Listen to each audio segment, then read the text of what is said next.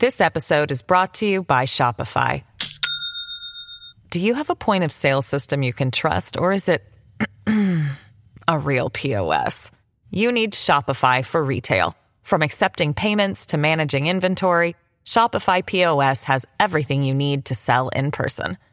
Go to shopify.com slash system, all lowercase, to take your retail business to the next level today. That's shopify.com slash system. Por la verdad y por Honduras. Comienza Críticas con Café con Rómulo Matamoros.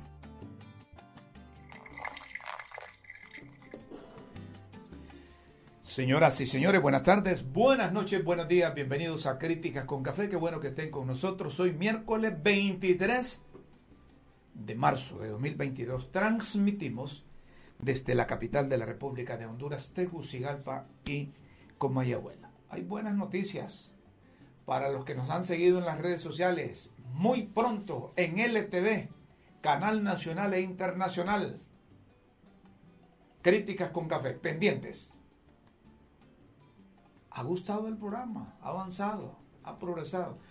¿Cuántos días llevamos producción? ¿Cuánto tiempo? Casi un mes, menos de un mes tenemos. Menos de un mes de estar en las redes sociales, pero el efecto multiplicador que tiene este programa es excelente.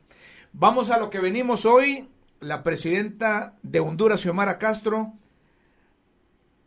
asistió a la firma de un compromiso público con la Organización de las Naciones Unidas, que tiene como objetivo establecer e implementar o adoptar mecanismos que contribuyen a erradicar la violencia contra las mujeres y niñas en Honduras. La presidenta además ha dicho que está totalmente claras de ese compromiso que hoy han firmado para resolver la grave situación que viven nuestras mujeres. Se necesita actuar en consonancia con los sectores de nuestro país. Muy bien, aplaudimos esa iniciativa. Ojo, que no se vaya a quedar en un simple, en una simple firma de compromiso, sino que le demos seguimiento, porque no es posible que se sigan violentando los derechos de las féminas en Honduras. Dice la presidenta que el 8 de marzo recibió la ley integral contra la violencia de las mujeres. Esta ley está en la Secretaría de la Presidencia para hacer la revisión y mandarla al Congreso para que sea aprobada. No somos palabras, somos hechos, dice la Presidenta de la República, Xiomara Castro. Le tomamos la palabra, doña Xiomara, le tomamos la palabra y le vamos a dar seguimiento a esto que ha firmado con la ONU y a esa ley a esa ley que está en la Secretaría de la Presidencia para enviarla al Congreso y que sea aprobada. Y eso que dice al final de ese, de ese tweet, no somos palabras, le tomamos la palabra, que son hechos. Esto es importante y significativo. Hoy, desde la sede del, del Poder Legislativo, se ha enviado una comunicación oficial en donde la Corte Suprema de Justicia ha enviado al Congreso Nacional, ha enviado al Congreso Nacional un documento donde establece y lo envió al abogado Ramón Enrique Barrio, diputado del Congreso del Congreso Nacional. Estimado, estimado diputado Barrios, tengo el agrado de dirigirme a usted en ocasión de darle respuesta a su carta de 17 de marzo, en donde usted como presidente de la Comisión Especial para investigar sobre el cumplimiento de los tratados y convenciones que rige la extradición, de los cuales Honduras es signatario, solicita le haga entrega del listado de las 32 personas pedidas en extradición que todavía se encuentran pendientes de captura. Petición que trasladé el 18 de marzo al presidente o al, del presente año al resto de jueces naturales designados para el conocimiento de las extradiciones, en respeto al principio de independencia judicial. Lo que me autorizaron para que le haga entrega de lo señalado por su persona, haciendo la mención de que la misma queda bajo responsabilidad de los miembros de la comisión la información suministrada con el objeto de no afectar la captura de las personas pendientes de extradición. Este es un clavo el que se han echado los miembros de esa comisión.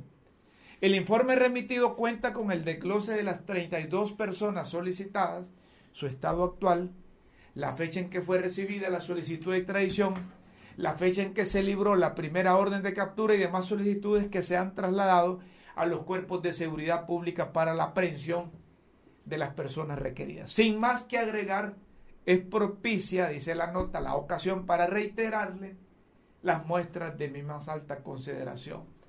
Rolando Edgardo Argueta Pérez, magistrado presidente, consejo y firma del presidente del Poder Judicial. Vaya, qué, clavo el que, el que han echado los miembros de esta comisión. Digo clavo porque yo me pregunto así como cualquier ciudadano, ¿y para qué quieren esa lista los diputados? ¿Es que acaso el presidente del Congreso, el señor Redondo, ahora es eh, investigador? Ahora es alguien que va a capturar a, a las personas solicitadas en extradición. ¿O cuál es realmente el propósito que tiene el presidente del Congreso? ¿Dice que echarle carrera a la Corte Suprema de Justicia o a los jueces naturales? Yo no pregunto.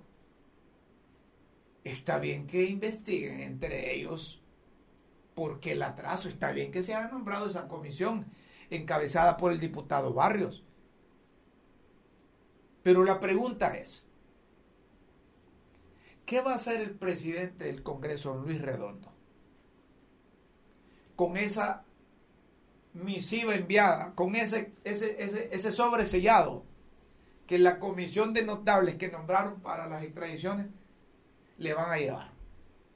Porque el abogado Ramón Barrios, a quien lo tuvimos aquí, y quien apuesta 100% que Juan Orlando Hernández casi tiene un pie en el avión, es el que recibió la documentación y se la lleva a Luis Redondo. Son preguntas que la formulamos y también se la formulan eh, los hondureños y quienes nos ven en el programa. ¿Saben por qué? Porque tienen sus atribuciones constitucionales cada uno de los poderes del Estado. En el caso del poder legislativo, ese poder fue creado para qué? Para emitir leyes, para erogar, derogar leyes, para que los demás las cumplan. Así de sencillo. Pero la Corte le está devolviendo la, cosa y a ver qué va a pasar. ¿O es que el señor Luis Redondo va en un pleno a decir, miren, estos son los 32 que no han extraditado y no los han extraditado por esto, esto y esto y esto. Miren, a estas alturas, esos 32, a saber dónde están a saber dónde está. A propósito de extradición. A propósito de extradición, ¿qué ha pasado con la extradición de, Juan Orlando Hernández? ¿Qué ha pasado? Los defensores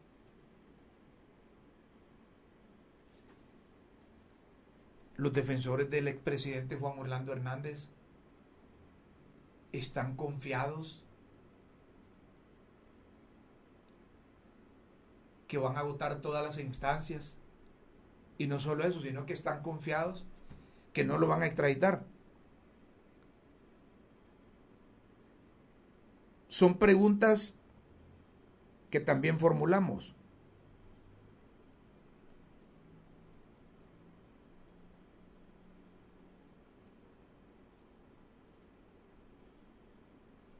Preguntas que también formulamos.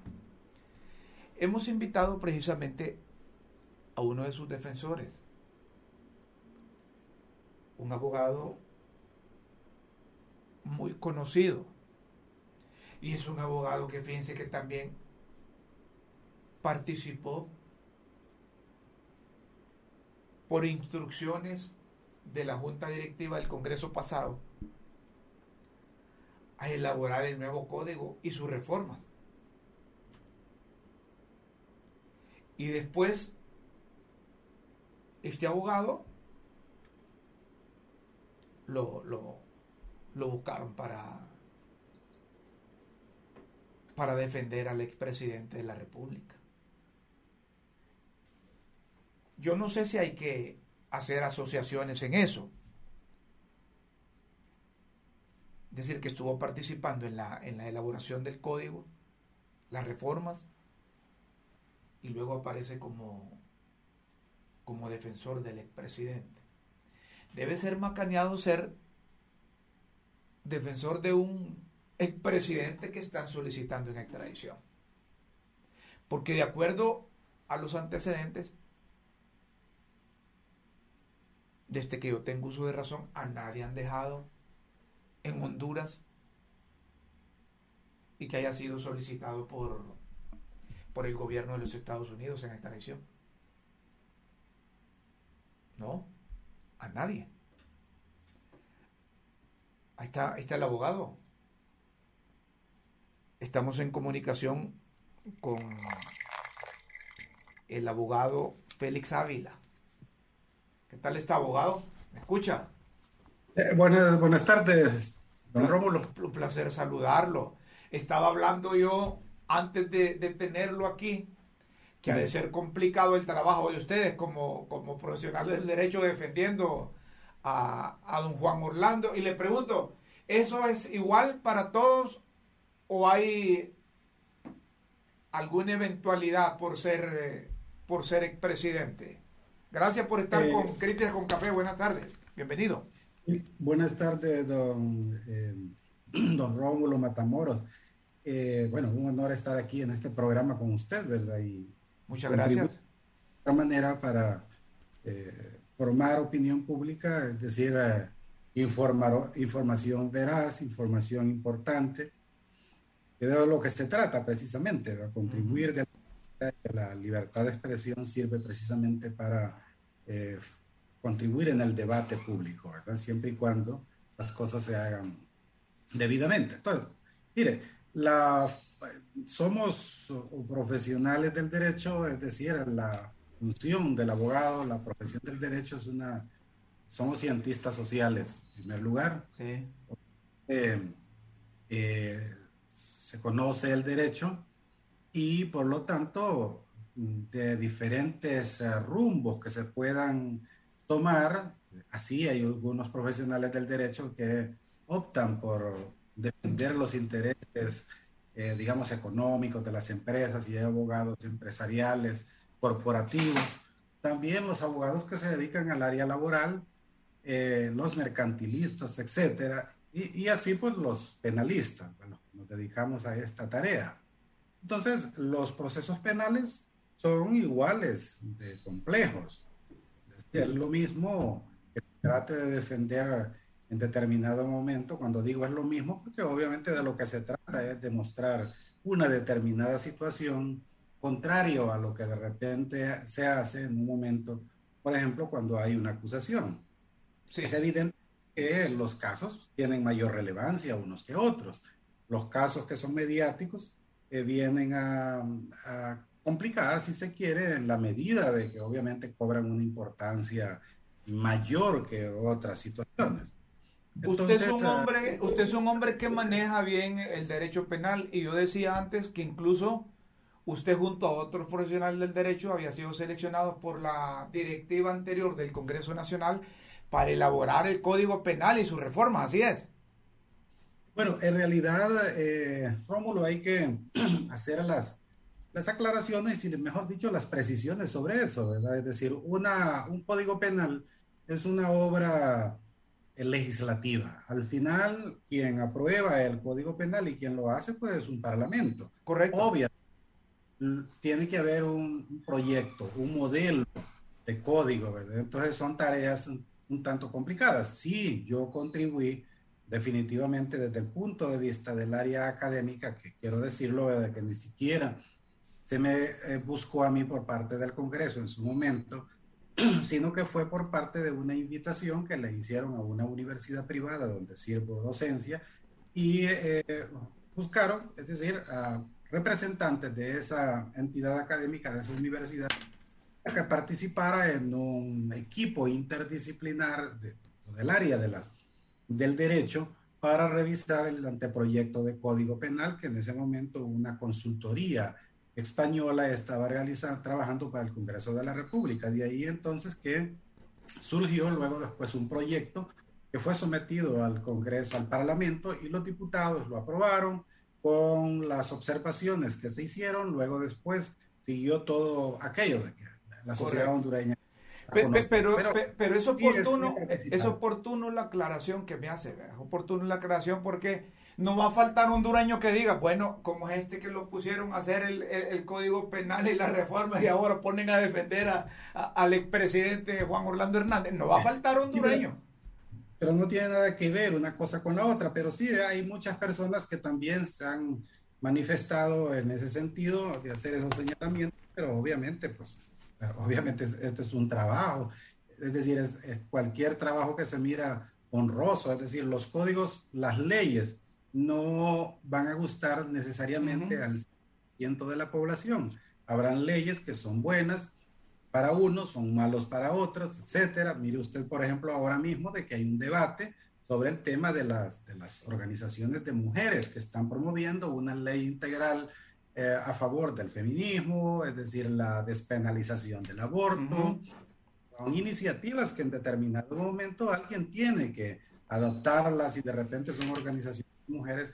Y sinceramente, me imagino que estas personas son satanizadas por organismos que son pro vida, por decir así. Entonces, en esta situación, don Rómulo, estas cuestiones eh, hay que verlas, hay que verlas de esa manera. Lo malo es, obviamente, que se hagan las críticas sin ningún fundamento. Correcto. Profesionalmente, como defensor de... Sí, profesionalmente como defensor de Juan Orlando Hernández, del expresidente de la República, ¿ustedes han sentido presión como expertos en derecho penal o lo han considerado normal lo que ha pasado en el país? ¿Presión de qué lado? Presión de cualquier lado, es decir, hay sectores interesados en que don Juan Orlando se vaya y hay otros sectores interesados en que se quede. Realmente la presión no, no, no, puede ser para los abogados. Los abogados hacemos, los abogados somos facilitadores, es decir, somos, facilitamos las cosas. Es decir, cualquier persona, usted me busca a mí para una determinada situación, uno lo que busca es darle a los jueces crear las avenidas y al final son los jueces del Poder Judicial los que toman las decisiones. Entonces, eh, sí, obviamente hay una especie de, que le digo, pues, el caso es totalmente diferente a todos los demás desde el primer caso que lo afrontó, me acuerdo, un colega mío y yo estuve asesorándole a él, ¿verdad? y obviamente lo miraba preocupado, máxima que era el primer caso, de ahí se fueron sucediendo estas situaciones. Es claro de que la solicitud de extradición de un expresidente de la República puede verse diferente a los demás em, y obviamente de ahí es el tratamiento que deba dársele desde el punto de vista jurídico, no porque, porque sea del presidente, sino porque a la hora de la hora todas las personas son iguales, pero las condiciones y de repente los cargos podrían verse de una manera distinta a otra. Pero eh, lo que sí está claro es que en esta defensa hemos, el equipo ha hecho lo, lo humanamente posible o lo mejor en el sentido de alegar cuestiones que de repente en los demás casos nunca se habían alegado, porque de repente se daba por un hecho bueno, de hecho, usted sabe, hubo eh, extraditables solicitados en extradición que le dijeron a sus abogados, mira, mejor renuncia a todo eso y yo me quiero ir porque era más conveniente irse a entregar que de repente hacer una, una lucha o una batalla aquí, pero ese no es el caso. Pues. Eh, quiero preguntarle puntualmente, quiero preguntarle puntualmente, la apelación la, la, la, la admitió la Corte. A trámite. El trámite, correcto, la admitió. Pero, eh, ¿cuándo esperan ustedes?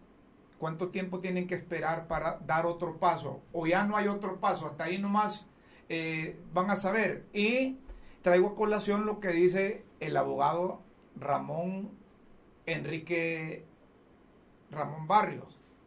Mm. Ramón Barrios dice en, mm. en su tweet, en uno de sus tweets, refiriendo, refiriéndose a la, a la extradición, mm. dice, la admisión de recurso de apelación por parte de la Corte Suprema de Justicia es una cuestión de forma. Ahora el presidente de la Corte debe convocar al Pleno para votar sobre el fondo. Particularmente estoy seguro que votarán confirmando la extradición de Juan Orlando Hernández. ¿Qué dice a esto? Bueno, lo primero de que lo que está diciendo que es una cuestión de forma, pues es cierto, pues ya desde muy temprano en HRN fui entrevistado, lo puedo decir, porque ustedes, eh, fui entrevistado ahí por ese medio de comunicación y justamente eso le aclaré a Rosendo en el sentido que uh, se decía, bueno, ¿qué significa esto? De que se habla por ahí de la admitida la apelación. Claramente le dije yo, eso no es ninguna novedad ni ningún descubrimiento por parte del parlamentario de que diga que se trata de una formalidad, es, la, la, la, admisión a trámite del recurso. También expliqué en la mañana a ese medio de comunicación que le mencioné, pues que obviamente pues tiene que respetarse los procedimientos. El juez de, de la extradición en primera instancia, mediante la providencia que dictó, admitiendo el trámite el recurso, ordenó que se mandaran los antecedentes, o sea, el expediente a la Corte Suprema de Justicia, que como tribunal de apelación lo resuelva y a su vez concediéndole, o mejor dicho, señalándole a la defensa un plazo de tres días para que se persone, que es manifestarlo en un escrito, por lo tanto, la defensa tiene miércoles, o sea, hoy que ya pasó, jueves y viernes para personarse. Se entiende que una vez personado, el presidente de la Corte, que en todo caso es el que eh, sustancia las, eh, el procedimiento, dicta una providencia teniendo por recibidas las actuaciones, por personada la defensa y señalará una fecha para la reunión del Pleno. Sí. Más que en cuanto al parlamentario diga eso, pues yo diría que eh, el Poder Judicial es un poder del Estado soberano, independiente, se deben respetar los tribunales de justicia, eh, por mucho que sea, puede ser lo de un parlamentario, pero creo de que se debe respetar la institucionalidad. Eh, en materia de administración de justicia, esto no, no debe hacerse. Yo creo que nadie puede decir hoy día y soltar palabras como esa. Estoy seguro de que así va a ser, porque lógicamente, máxime... Ni debe un diputado decir ni debe un diputado pedir, el presidente de la Corte debe convocar y, luego decir que, este hombre va para allá, porque eso sería como una intromisión. Yo, conozco al parlamentario, el diputado Ramón Barrios, sí, sí, sí fue compañero en la judicatura, yo, obviamente, él formó parte del Poder Judicial de una, creo que segunda o tercera promoción de jueces, tengo que decirlo, ¿verdad? Así, de que yo le impartí docencia en el curso de preparación junto con otros y obviamente pues tanto él como yo, eh, tanto eh, salimos de la carrera judicial, por lo tanto él conoce muy bien que la judicatura se, respeta. De hecho, pues él fue eh, destituido en algún momento por algunas cuestiones, fue a la, fueron a la Corte Interamericana de Derechos Humanos precisamente alegando violaciones a la independencia de la judicatura, por lo tanto es una persona pues que realmente pues debe eh, actuar en consonancia con eso. Sin embargo, pues se respeta la opinión de él. Es, decir, que el alumno le está saliendo corregido y aumentado, como dicen. Pues no sé si es corregido.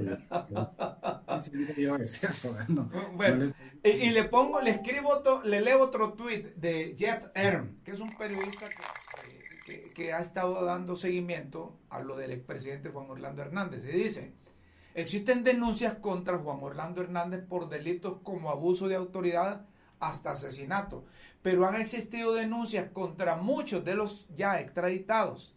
El precedente legal está claro, solo se difiere la extradición en caso de una acusación formal ya presentada. Le consulto, ¿hay acusación formal contra el expresidente Juan Orlando Hernández como para que ustedes se agarren de ahí y demuestren a la corte que no deben extraditarlo?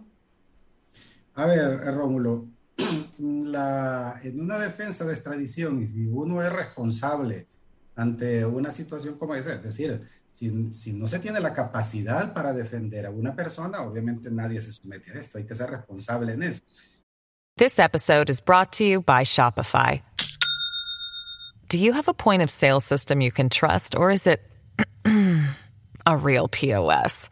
You need Shopify for retail. From accepting payments to managing inventory, Shopify POS has everything you need to sell in person. Go to shopify.com/system all lowercase to take your retail business to the next level today. That's shopify.com/system. Y si, por ejemplo, usted me busca a mí y, y yo le salgo con cosas que no le convencen, pues obviamente se buscará otro abogado. Entonces, esa situación es una de las tantas cosas que hay que analizar. Eh, se, le, se le pusieron en relieve a el juez, como, muchas cosas, como también el hecho de, bueno, este periodista también debería de analizar el tema, ¿verdad? Sí, eh, el tratado de extradición, en el artículo 8 dice que ni Estados Unidos ni Honduras están obligados a entregar a sus propios nacionales. Eso también merece un comentario periodístico, porque también esa es la ley habilitante. Ese tratado es la ley que habilita justamente por ese tratado, es la ley que alega a los Estados Unidos para pedir extradición al señor Hernández como ha pedido los demás. Entonces, eh, usted me puede decir ahora o cualquier otro, pero en los 28, 29 o 30 casos anteriores, no se le hizo caso a eso. Bueno, si no se le hizo caso, tal vez no se puso de, manifiesto, tal vez no se aprobó. Pero la realidad es que si, si Honduras le pidiera en este momento a los Estados Unidos, a un ciudadano, seguramente que le va a salir con esa, con, le va a salir con ella, le va a decir, no, no se lo puedo dar porque aquí en este tratado dice que yo no puedo entregar a nacionales.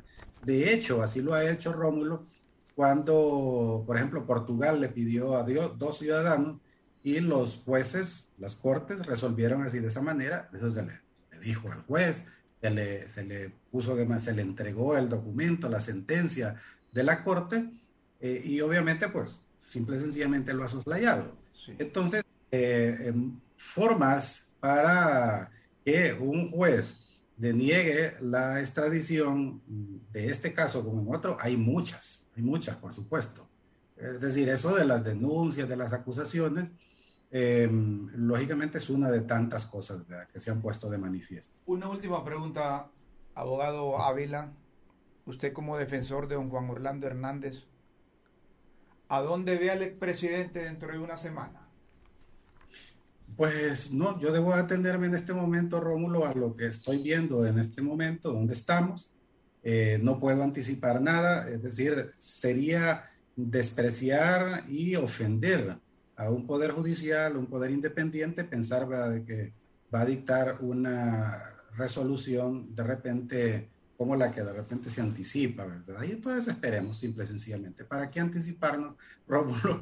Mejor preguntémonos dentro de una semana, si usted dice una semana, a ver dónde está. Probablemente siga aquí todavía, ¿verdad? De todos modos, respetemos el Poder Judicial. Perfecto, muchas gracias, abogado. Gracias por atender esta comunicación de críticas con café. Muy bien, gracias. El abogado Félix Ávila, catedrático universitario, experto en derecho penal, defensor de don Juan Orlando Hernández. Con la última pregunta, yo lo vi así. Él es muy respetuoso, claro. Pero un profesional del derecho defensor sabe hasta dónde va. Y los elementos los argumentos, la sustentación, el respaldo de sus tesis ante eh, el magistrado, ante el juez natural, ante la corte misma. sabe hasta dónde puede llegar. Con los antecedentes que tenemos, con los antecedentes que tenemos, difícilmente el señor Juan Orlando Hernández puede continuar en el país, porque es que le tienen, así es el mamotreto que hay allá en la Corte del Distrito Sur de Nueva York, ¿verdad? Han, han tratado la familia, sus correligionarios, sus aleros, su grupo, de, de sensibilizar todo lo que le ha ocurrido. Pero hay otros que dicen, ajá, y él cuando estaba haciendo esas barbaridades, ¿por qué no reparaba? Aquí hay empresario, aquí hay industrial, aquí hay otros dirigentes, otros líderes que sintieron en carne propia la perversidad de un expresidente. Bueno, vamos a otro tema. Ahí en la zona sur del país hay una maratón para recaudar fondos para un muchacho de una escuela, escuela José Trinidad Cabañas. Esta escuela la recordamos mucho porque nosotros ahí cursamos la primaria en la escuela José Trinidad Cabañas, pero cuando estaba en, en donde ahora funciona una gasolinería o una gasolinera. Y nos llamó la atención porque la familia está haciendo esta maratón. Porque este muchacho tiene una enfermedad, ¿verdad? El muchacho, la operación dice que le vale 412 mil lempiras. ¿verdad? Ellos dicen que, tiene un tumor nasal. Ellos escriben ahí angifiograma, pero no, angifiograma, pero no sé qué es eso. El tumor nasal sí lo entiendo. Y dicen que desde las 9 a las 6 de la tarde, es decir, que está por finalizar, pero hay que apoyar a esta familia, como ellos dicen. Pueden escribir o, o enviar sus depósitos a nombre de Max Alfredo Torres Solórzano al número de cuenta 20001 082 1044. Voy a repetirlo. 20001 082 1044. A nombre de Max Alfredo Torres Solórzano. ¿Cómo se llama el muchacho? Dice que ellos están ubicados en la escuela donde antes funcionaba, estarán ubicados en la escuela, en el barrio Cabañas, enfrente de la gasolinera Puma Cabañas. Yo creo que es ahí, ahí donde operaba antes la escuela. No estoy seguro el nombre de esa gasolinera. ¿Y cómo se llama este muchacho? Ahí tal vez hay información de este, de este joven. Este es un muchacho, hombre. No creo que si esté en la escuela, no creo que tenga sus 12, 13 años. Pero hay que ayudarle hay que ayudarle. Pueden comunicarse al número telefónico 32 88 37 80. 32 88 37 80. O al 99 55 36 49 para que puedan eh, comunicarse con, con los familiares. Hoy están todavía en esa maratón no sé si tienen el nombre del muchacho. No aparece el nombre del muchacho, pero, pero qué pena por lo que está atravesando. Este, este muchacho, yo creo que es una, una buena forma de, de solidarizarse con, solidarizarse con él. ¿Verdad? Eh, estamos viendo si, si aparece el nombre. No queremos poner unas fotografías que aparecen ahí porque eh, no queremos poner el nombre, se llama, ah, no solo el nombre, dicen así, el nombre de un familiar, que es don Max Alfredo Torres, es el que, el que pusimos ahí. Hay que apoyarlos y ser solidarios. Estamos a las, ¿qué hora? 5 con 34 minutos ya. Hacemos una breve pausa una breve pausa aquí en Críticas con Café, Noticias Producción, y luego volvemos para que sepan ustedes qué está haciendo Visitación Padilla para identificarse y solidarizarse con estas dos estudiantes que fueron objeto de violación por un ecuatoriano, un estudiante ecuatoriano, a saber qué antecedentes tiene, pero este muchacho debe tener problemas psicológicos o a saber cuántas otras estudiantes fueron víctimas de violación. Yo creo que aquí la directora de, ese, de, la Escuela Agrícola Panamericana debe salir, pero vamos a, hacer una, una breve pausa y luego volvemos para continuar hablando de este tema. Seguimos, señoras y señores, en Críticas con Café. Y nos gustó hoy que la propia presidenta de la República dijo que a la, la ley contra la violencia de las mujeres está en la Secretaría de la Presidencia que lo van a mandar al Congreso para que se apruebe. Y ahí deben de participar todos los sectores. Esto que ha pasado en el Zamorano no hay que dejarlo dormir. A saber desde cuándo se vienen cometiendo estas cosas, estas barbaridades en un centro educativo de mucho prestigio, hay que decirlo, de mucho prestigio nacional e internacional, pero hemos callado o no han tenido valor para hacer las denuncias.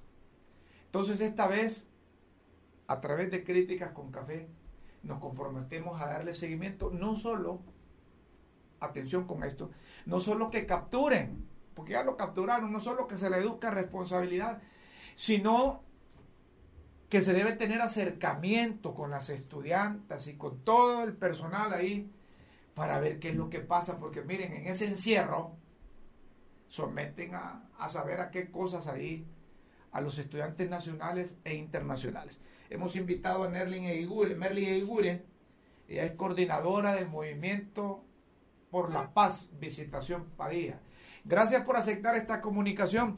¿Qué sienten ustedes como organización cuando una institución de mucho prestigio aparece en estos casos de violaciones? Merly, buenas tardes. Buenas tardes, Rómulo. Muchas gracias por la oportunidad de estar nuevamente en este programa.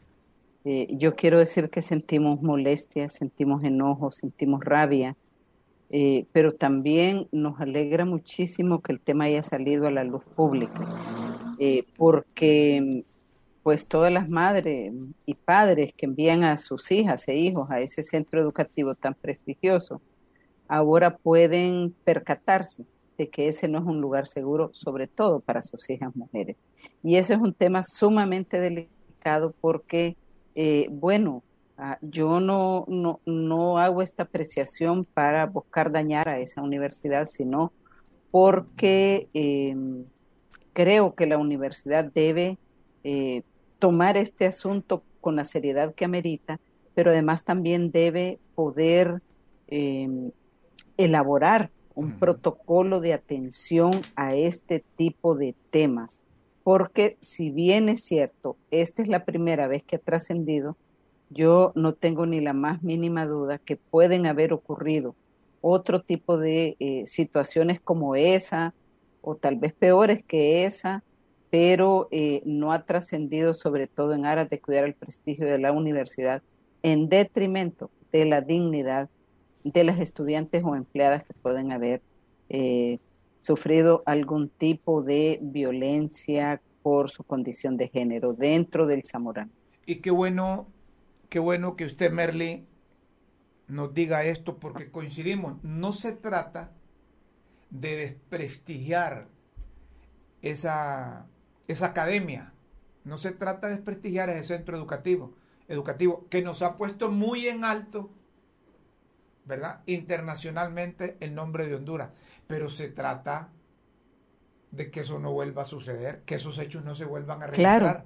¿De qué forma podríamos garantizar, si ustedes como visitación Padilla han tenido acercamiento, piensan tener acercamiento con las autoridades del Zamorano, para garantizar que de, después de eso que trascendió, en donde se violan a dos mujeres, eso no vuelva a suceder, sino que hay un mecanismo de alerta temprana para que puedan actuar quien corresponda, en este caso las autoridades. Eh, mire, Rómulo, yo quiero reiterar que no se trata de dañar la imagen de la institución, sino de abordar el problema desde su raíz, ¿verdad? Buscar una solución a ese problema, porque probablemente hoy trascendió este hecho y solo sea la punta del iceberg. Pero si la universidad no toma las medidas, eso es lo que atentaría contra uh, la seguridad permanente de la institución. Uh, yo eh, he dicho ya públicamente que como organización eh, que tenemos una vasta experiencia en atención eh, de las violencias contra las mujeres. Eh, nuestra organización tiene 38 años de fundada y durante 35 años hemos luchado a lo largo de la historia de este país para erradicar la violencia de la vida de las mujeres. He dicho reiteradamente uh -huh. que nos ponemos a la orden de la universidad para colaborar en aras de eh, erradicar este problema uh, para un para de, de, manera definitiva del campus, pero también para prevenirlo a futuro, porque esto ocurrió hoy, pero puede volver a repetirse, porque el Zamorano también es una, es una institución donde las relaciones desiguales de poder se reflejan. Y mire, mire Rómulo, que trascendió, por ejemplo, eh, los chats que han salido a la luz pública, donde se ha dicho cómo eh, entre la comunidad de los hombres de Ecuador pudieron hacer una apuesta para ver quién tenía mayor número de relaciones sexuales con las muchachas. Eso es vergonzoso. ¿Cómo, eso cómo? es sumamente perdone, vergonzoso. Perdone, disculpe. ¿Sucedió ¿Sí? eso? ¿Hay documentación en eso? ¿Hay pruebas sobre eso? Eh, mire, eso es un chat que trascendió de alguien que lo compartió desde adentro, donde decía que el Dream Team o sea, el grupo de bebida, el grupo de bebida de la comunidad de Ecuador, eh, dentro de la universidad había hecho una apuesta para ver quién eh, se acostaba con el mayor número de niñas de la universidad. Y la apuesta eran 5 mil dólares. O sea, estamos hablando de gente, la gente que va a Zamorano, puede ser que en su mayoría sea gente humilde, pero también hay gente ahí con bastantes recursos económicos porque pues sus familiares son empresarios a nivel de América Latina. Y eso entonces es, es, es bien grave, es bien delicado porque no se puede poner precio a ese tipo de cosas. Las relaciones deben ser consensuadas, nunca obligadas, porque cuando son obligadas, eso se constituye en una violación y en este caso de dos chicas menores de edad miembros de esa universidad. Entonces, creo que la universidad también le debe a la sociedad hondureña pues una explicación, Rómulo, a futuro de lo que va a hacer para evitar que este tipo de cosas se vuelvan a repetir. Yo ¿Por qué? Total, Porque esto, totalmente... esto trascendió a la opinión pública. Correcto. Entonces, la opinión pública, estamos atentas. Mire, Rómulo, yo le voy a contar. Yo tengo una hija que estudió en esa universidad y en esa universidad hay una práctica que no es permitida legalmente en la universidad que se llama recluteo. Y parte de ese recluteo también se produce una serie de violación de los derechos humanos y sobre todo son víctimas de recluteo los estudiantes de primer ingreso. Entonces, eh, este tema de que se, se, se, se apueste, ¿verdad?, por el tema de la sexualidad de las muchachas es un tema bien delicado. Así que yo digo por eso la universidad nos debe una explicación de lo que va a hacer a futuro para prevenir este tipo de hechos. Yo decía antes que no basta con un comunicado de haber llamado oportunamente a las autoridades, sino que va a pasar después. Y yo creo que deben dar la cara las autoridades, no, es decir, no se pierde absolutamente nada por parte de la, del centro educativo que la directora aparezca, que dé la cara, y diga qué es lo que va a ocurrir después, porque eso le permite al padre de familia hondureño, ahí internacional, que tiene garantía su, su muchacha ahí. Porque no es la primera vez que se escucha, no es la primera vez que se dice de cosas del zamorano, que quizás no las han podido sustentar o nadie ha tenido valor de decirla. Pero cuando el río trae, el río, el río piedra, suena. piedras trae cuando el río Exacto, truena, piedra trae. Entonces hay que hacer algo. Exacto. Antes de que caigan Exacto. otras. Exacto. Y por eso, mire, nuestro carácter es propositivo. ¿verdad? Queremos ponernos a disposición de las autoridades de El Zamorano, como lo queremos hacer igual, para apoyar este tema en otras universidades y a nivel de la educación pública, porque resulta que es que no tenemos educación en el tema de la prevención de la violencia y no tenemos educación sexual para eh, poder diferenciar eh, eh, tanto hombres como mujeres, sobre todo los, muchachos, cuando, cuando una muchacha le dice no, ellos piensan que le está diciendo que sí. Y lo otro es que también vivimos en una cultura tan machista que se utilizan expresiones que cuando, no lo voy a decir, pero que cuando alguien está fondeado no tiene dueño. Mire, esa es de las aberraciones más grandes culturales que tenemos que cambiar. Mi cuerpo es mío y esté dormida o despierta sigue siendo mío y eso no le da derecho a nadie a ultrajarme. ¿Qué le recomienda finalmente a las autoridades nuestras y a las autoridades educativas? Porque el zamorano forma parte de la educación superior hondureña. Bueno, yo les recomiendo eh, que eh, parte de, la normativa que las universidades y todos los centros educativos tengan, porque le voy a comentar, Rómulo, y perdone que abuse de, su tiempo. También eh, a raíz de esto, yo recibí, por ejemplo, en, en una de mis redes sociales, un mensaje de alguien que decía que en un centro educativo de educación media habían dos docentes con nombre y apellido que em, no decían que violaban estudiantes, pero decía que las enamoraban, que las invitaban a la cafetería y no sé cuántas cosas. Exactamente. Entonces, vea, este es un problema bien grande, por eso el llamado es para las autoridades, tanto de la Secretaría de Educación como de eh, los entes eh, universitarios o de educación superior, a que definan un protocolo de atención y prevención de la violencia por razones de género. Esto ya es inevitable. Esta, este caso de Zamorano ha abierto la llave para que probablemente puedan ir trascendiendo otras cosas. Y lo más importante, Rómulo, es que el trabajo de conciencia que se ha hecho en el caso de estas muchachas de Ecuador, estoy segura, por parte del movimiento feminista de su país y el que hemos hecho nosotras en el nuestro, eh, ha enseñado a las muchachas que nunca más debemos quedarnos calladas, y yo no me voy a cansar de decirlo, Rómulo, el, la diferencia entre quedarnos calladas y hablar puede ser eh, nuestra propia vida. Por eso es que es importante no tolerar nunca la violencia en nuestras vidas y cuando la recibimos tenemos que denunciarla con nombre y apellido del abusador para poder ir sentando los precedentes necesarios que nos permitan transformar esta realidad. Hoy la presidenta de la República firmó un documento donde se compromete a luchar para erradicar la violencia contra nosotras. Pues entonces vamos a estar en un país que va a ir incluyendo esta normativa y bajar ese acuerdo que ella hizo con Naciones Unidas a nivel de la educación debería ser el siguiente paso. Eh, eh, me imagino qué tratamiento deben darle a estas dos muchachas ecuatorianas, ¿verdad? Que fueron objeto de violación ¿Y de, qué, forma, de qué forma va a responder el, centro educativo? Mire, Rómulo, aquí voy a, voy, a, voy a abusar de su tiempo y voy a traer un tema.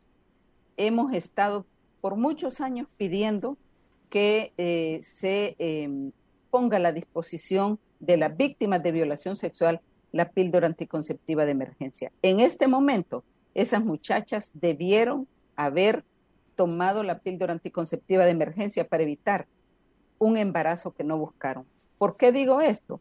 Porque fueron abusadas sexualmente sin su consentimiento. Cuando hay abuso no hay consentimiento. Y como resultado de ese abuso estoy segura que no buscan embarazarse, pero puede ocurrir eso. Entonces, ¿qué pasa si la píldora no está disponible en el mercado?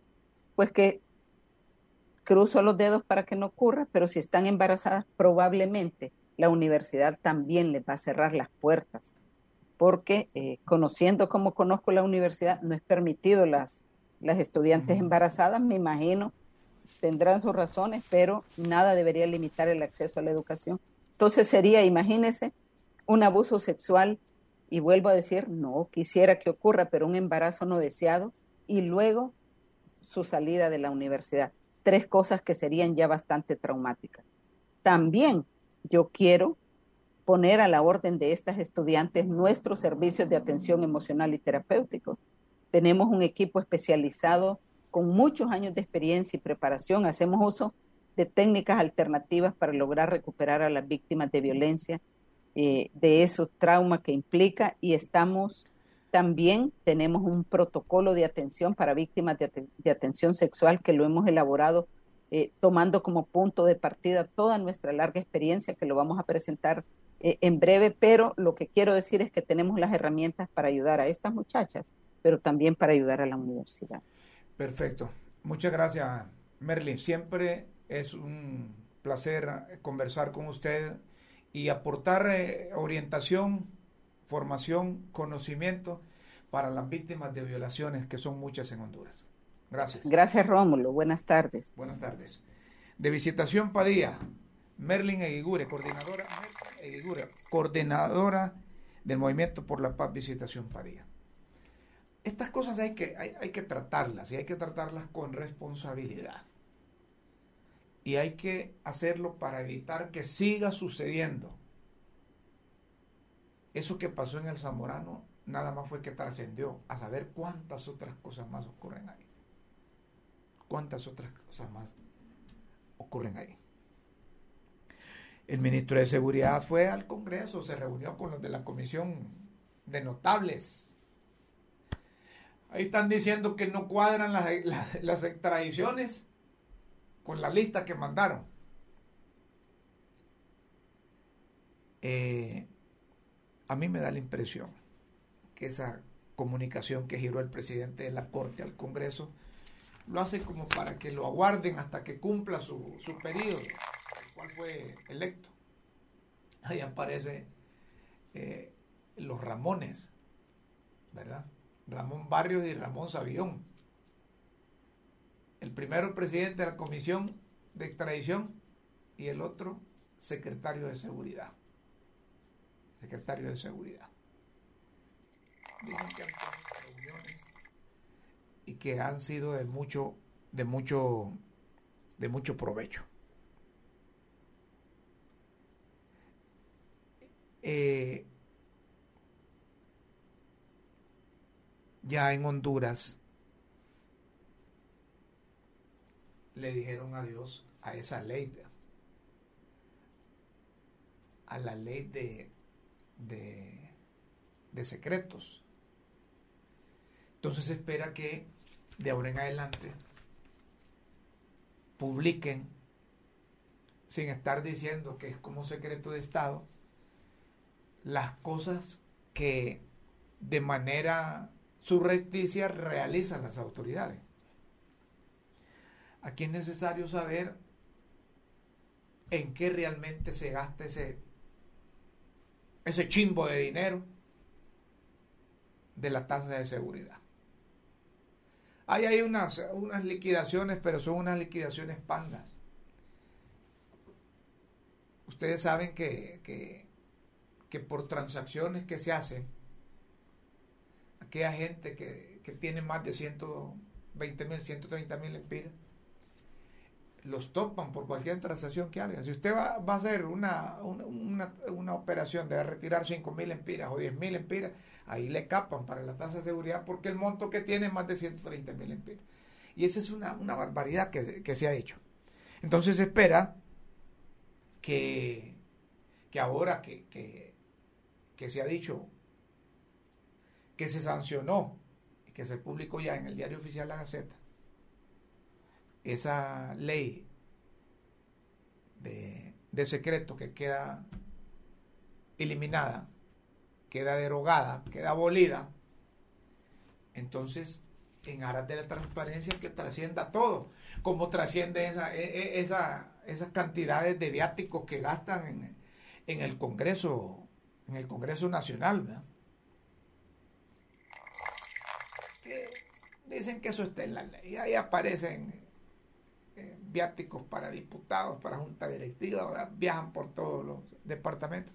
Mire, yo no, yo, yo no, yo no, yo no, no estoy en contra de esas cosas, siempre y cuando se vayan a hacer, eh, vayan asuntos relacionados con el Congreso. Pero si van asuntos relacionados con actividades que competen a otro poder del Estado, yo no estoy de acuerdo. Si es para capacitación de, de diputados, si es para que sepan cuáles son las técnicas parlamentarias, si es para que se den cuenta y conozcan a ciencia eh, concreta de qué se trata el procedimiento parlamentario, está bien. Pero si piden viáticos para ir a, al departamento de Choluteca, por ejemplo, a coordinar allá con un patronato que van a hacer una, una calle, esa no es atribución del, del, diputado, hombre, del Congreso Nacional. Yo quisiera que el diputado se concentre se concentre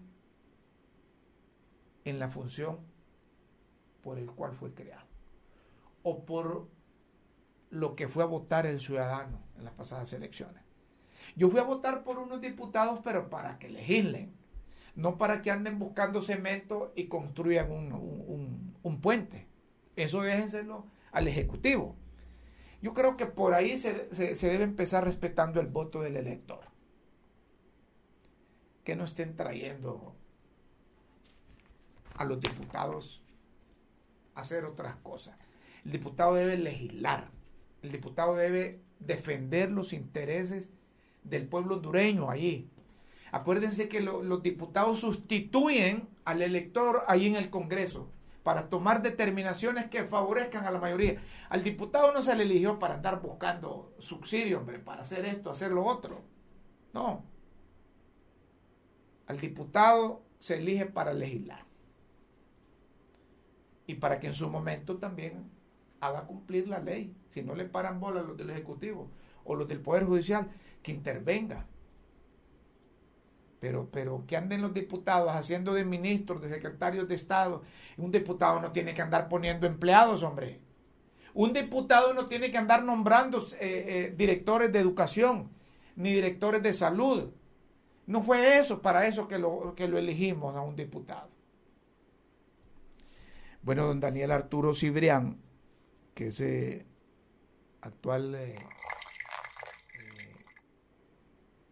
eh, a ver, es fiscal, es fiscal adjunto.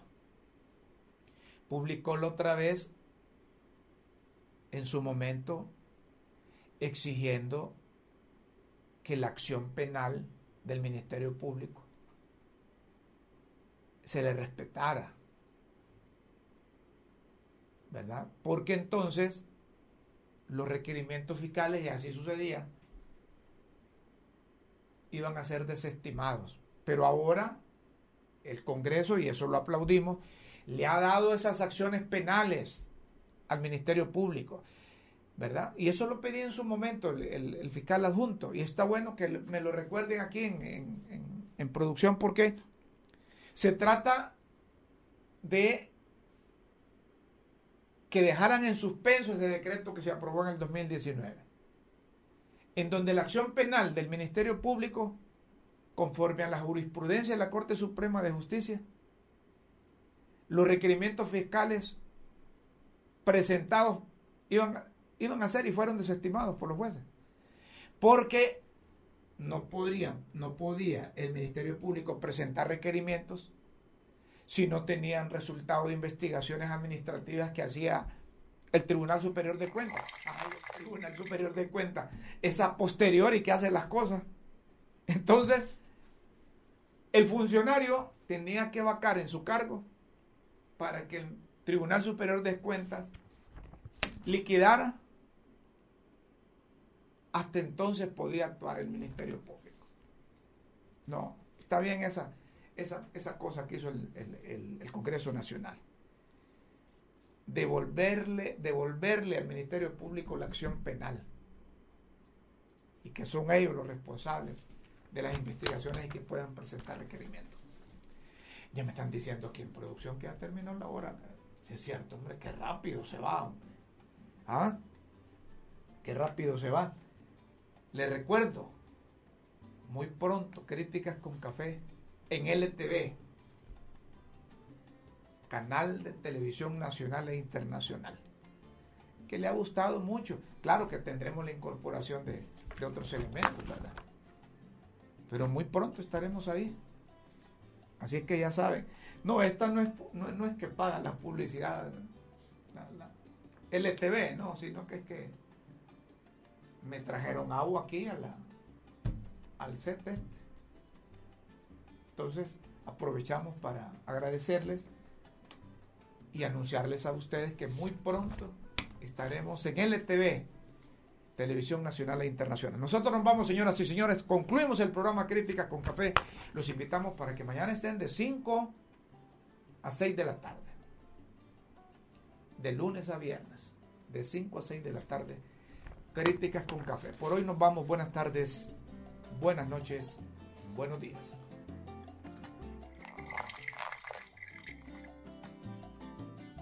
Por la verdad y por Honduras.